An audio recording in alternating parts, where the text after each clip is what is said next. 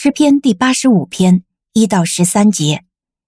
耶和华，你恩待了你的地，恢复了雅各的产业，你赦免了你子民的罪孽，遮盖了他们的一切罪恶，你收回了你的一切愤怒，使你猛烈的怒气转消。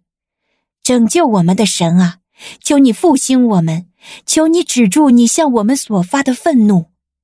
你要永远向我们发怒吗？你要延长你的怒气到万代吗？你不使我们再活过来，以致你的子民可以因你欢喜吗？耶和华啊，求你使我们得见你的慈爱，又把你的救恩赐给我们。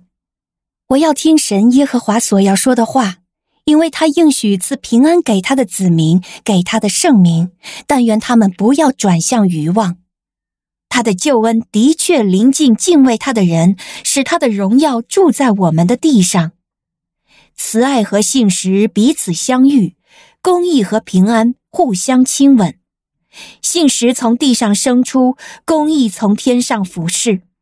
耶和华也必赐下好处，我们的地要多出土产。公义必行在他面前，为他的脚步预备道路。您现在收听的是天赋爸爸说话网。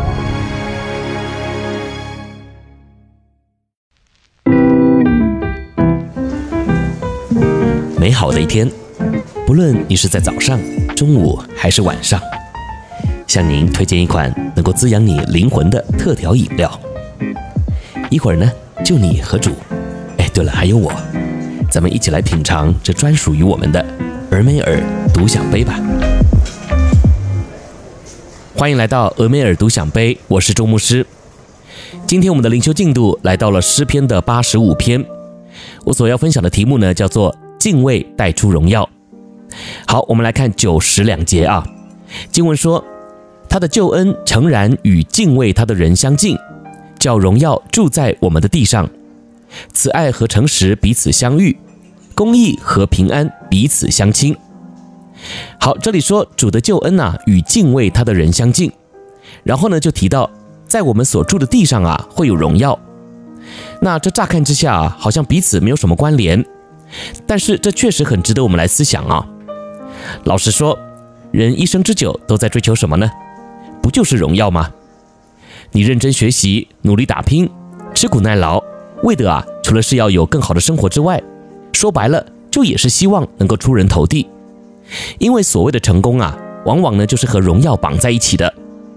所以呢，就算你为人很低调啊，不喜欢张扬，但是你要有好的生活，你要达到你的理想还有目标，那么你自然呢就会被披上一身的荣耀。因此啊，或许你并不是冲着荣耀而来的啊，但我们却无法避免，或是说啊无法抗拒追求荣耀这件事。那既然如此啊，我们该怎么做才能够得到真正的荣耀呢？所谓真正的荣耀啊，就是经得起考验的荣耀。那讲的具体一点呢，就是经得起考验的成功。很多人的成功啊，都只是一时的，所以这样的荣耀啊，也就只是表面的。而今天的经文呢，却告诉我们，只要敬畏主，哎，那么我们就能够叫荣耀啊住在我们的地上。我觉得这样的描述啊很有意思啊，好像这个荣耀呢还会搬家一样啊。今天呢住在这里。哎，明天呢也可以搬到那里。确实啊，你看这个世上的法则不也是这样吗？